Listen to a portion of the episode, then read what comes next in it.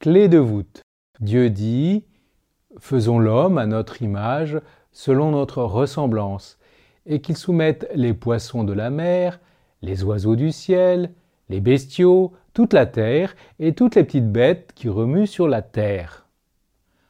Pendant un séjour au monastère de Chalais, près de Grenoble, alors que j'admirais la voûte du transept de l'église, je me disais que l'être humain ressemble un peu à la pierre qui la soutient.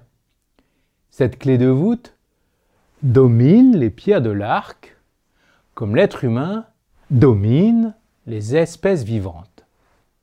Elle est taillée avec soin dans une pierre de choix, comme l'être humain reçoit le privilège unique, par le don de l'esprit, d'être fait à l'image et à la ressemblance de Dieu.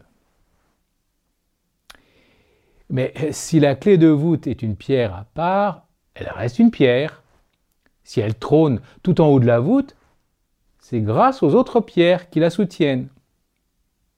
De même, si l'être humain est une créature à part, il reste une créature qui dépend des autres êtres.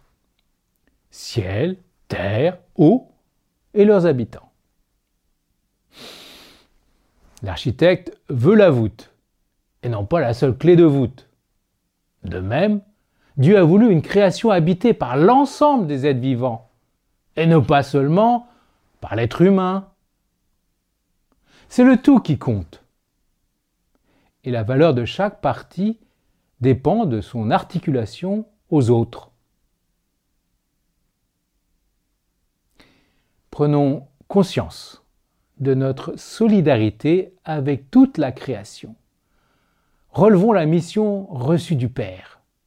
Bien gérer la création, notre maison commune, non comme des tyrans, mais comme des intendants fidèles.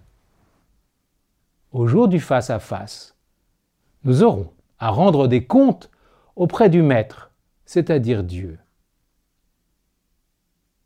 Loué sois-tu, mon Seigneur, avec toutes tes créatures.